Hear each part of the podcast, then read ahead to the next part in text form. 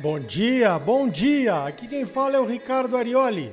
Estamos começando o Momento Agrícola desta semana, aqui pela rede de rádios do Agro, com as principais notícias, informações e entrevistas ligadas à produção agrícola e pecuária. O oferecimento é do Sistema Famato Senar, Sistema Sindical Forte e Agropecuária Próspera. E Cicred, gente que coopera cresce, venha crescer conosco. Associe-se ao Cicred. Vamos às principais notícias da semana? Então veja esta. As projeções do Departamento de Agricultura dos Estados Unidos, o glorioso USDA, mostram que 69% das reservas mundiais de milho, 60% das reservas mundiais de arroz e 51% das reservas mundiais de trigo estarão na China. E isso deve acontecer ainda no primeiro semestre de 2022. Do ponto de vista chinês, isto se chama segurança alimentar.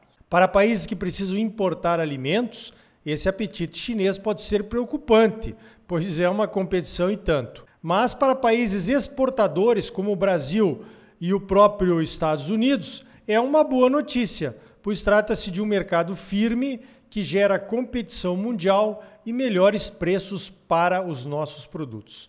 Em novembro passado, o burocrata responsável pelo Departamento de Cereais da Administração Nacional de Alimentos e Reservas Estratégicas de Pequim, o Qin Yuyun, declarou que a China mantém um estoque de alimentos em níveis historicamente altos. Os estoques chineses conseguiriam manter uma demanda equivalente a um ano e meio. Essa questão da segurança alimentar parece mesmo ser uma prioridade na China. Em 2020, o governo chinês gastou 98,1 bilhões de dólares em importações de alimentos. Os dados são da Administração Geral e Alfandegária da China. De janeiro a setembro de 2021, a China reforçou as suas reservas nos maiores níveis desde 2016, comprando mais soja, mais milho e mais trigo. O ponto negativo dessas compras gigantescas para seus estoques, segundo a FAO, que é a Agência para a Alimentação e Agricultura da ONU, é uma maior pressão sobre a inflação mundial nos alimentos. Os preços dos alimentos dispararam 30% em um ano em todo o mundo. Pois então, eu não sou economista, embora tenhamos estudado economia agrícola na Faculdade de Agronomia lá em Santa Maria, onde eu me formei. Então temos alguma noção principalmente da tal de lei de oferta e da procura, que alguns já tentaram revogar, mas sem nenhum sucesso. Será que os preços dos alimentos não teriam disparado de qualquer forma? Países que não conseguem produzir, mas têm recursos financeiros para importar, continuaram comprando para se estocar durante a pandemia. Países que conseguiram manter e até aumentar as suas produções continuaram vendendo, promovendo o livre mercado. Algumas iniciativas de alguns países tentam defender o seu mercado restringindo as exportações para aumentar a oferta no mercado interno e baixar os preços. Isso seria defensável do ponto de vista de garantir primeiro a população do país produtor? Minha resposta é: depende. A Argentina, por exemplo, acaba de anunciar a prorrogação da suspensão das exportações de alguns cortes de carnes até o final de 2023. A inflação na Argentina está galopando e essa seria uma medida para conter os preços internos. Os cortes suspensos são os mais consumidos pela população argentina. Acontece que nos médio e longo prazos, o remédio é bem mais amargo. A própria Argentina que o diga. Essa suspensão já aconteceu no passado e o rebanho argentino de gado de corte diminuiu 20% em 2006, quando ela foi adotada. É simples de entender. Em 2006, com a restrição das exportações de carnes, os pecuaristas argentinos frearam os seus investimentos em pecuária de corte e venderam parte do seu rebanho de cria para o abate, para conseguirem sobreviver. Isso acaba afetando toda a cadeia de produção, com o fechamento de abatedouros e desemprego no setor. E a recuperação é lenta. Essa restrição às exportações de carnes já vem deixando prejuízos desde que foi implantada na Argentina no ano passado. A Agrifato Consultoria calculou em setembro passado que a Argentina já tinha deixado de faturar mais de um bilhão de dólares em exportações de carnes com o fechamento parcial das exportações. Aí começa a tal da espiral negativa, né? O dinheiro das exportações não entra e a economia argentina padece mais ainda. Ainda sobre a inflação dos alimentos, quem também está reclamando veementemente dos preços das carnes é o presidente americano Joe Biden e já anunciou medidas para tentar baixar os preços.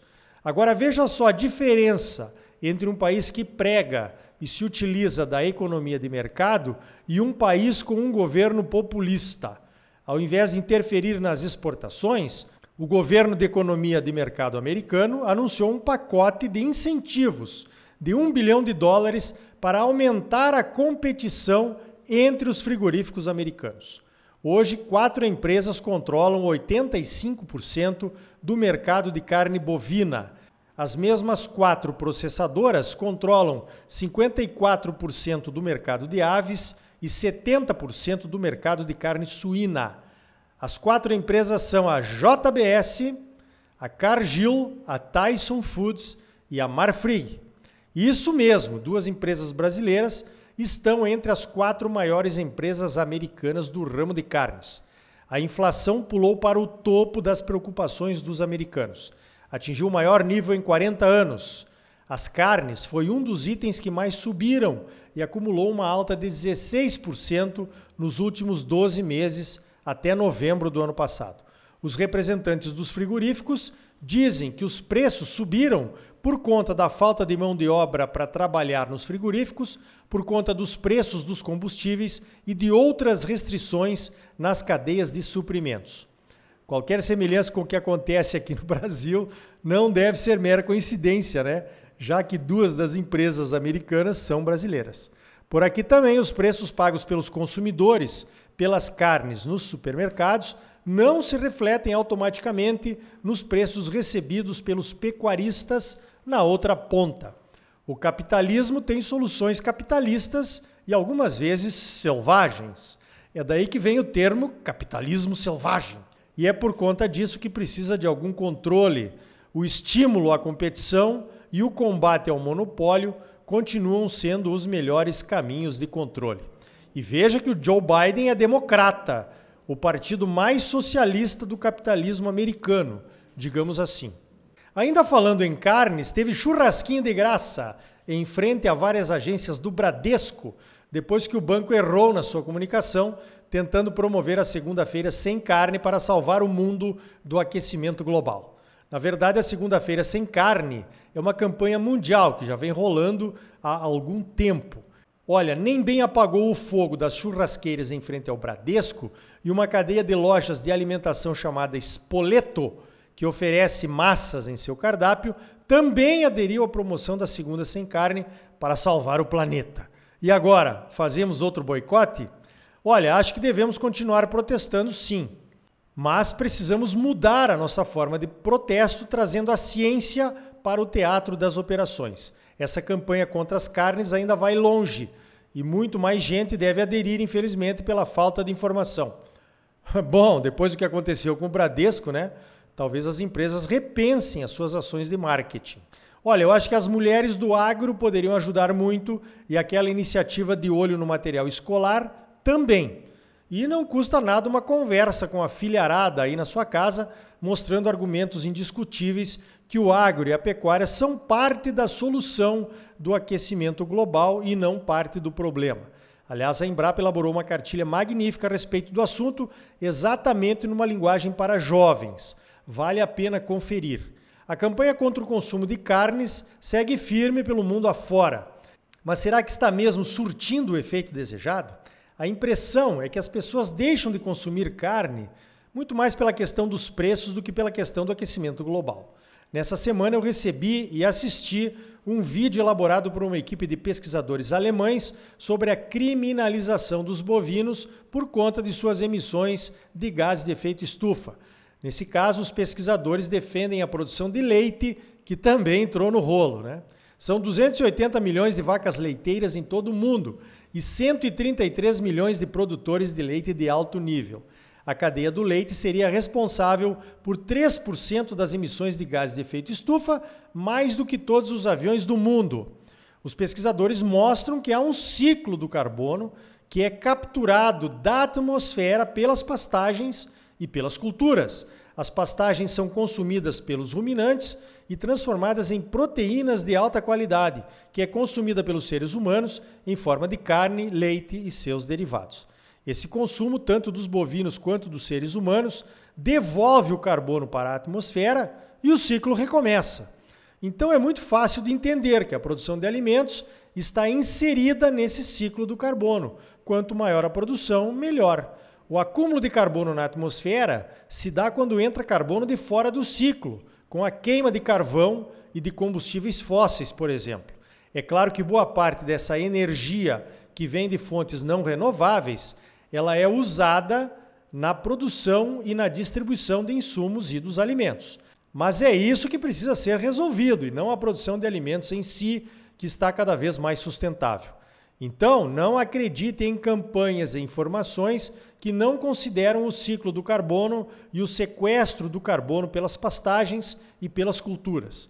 Pense num bovino como um laboratório ambulante que produz proteínas de alta qualidade para o ser humano e ainda por cima vai sozinho em busca da matéria-prima no campo. Ah, e também se reproduz, né? Gerando mais indivíduos que vão fazer o mesmo. O ruminante é, sem dúvida, a oitava maravilha do mundo, na minha opinião. É ou não é? Fala sério. Então tá aí. No próximo bloco, você vai saber como a irrigação com luzes pode revolucionar a produtividade das culturas. É logo depois dos comerciais. E ainda hoje há mais vantagens na digitalização dos cartórios do que simplesmente diminuir a burocracia. Você vai saber quais são essas vantagens aqui no Momento Agrícola. E também vamos fazer um tour pelas safras de soja e de milho do sul do Brasil, da Argentina e do Paraguai, conversando com produtores rurais. São eles que sabem de fato o que está acontecendo em suas lavouras. E aí, tá bom ou não tá? É claro que tá bom. Você só merece o melhor. Então não saia daí. Voltamos em seguida com mais momento agrícola para você, um oferecimento do Sistema Famato Senar, Sistema Sindical Forte Agropecuária Próspera e do Sicredi, gente que coopera cresce. Venha crescer conosco, associe-se ao Sicredi. Voltamos já.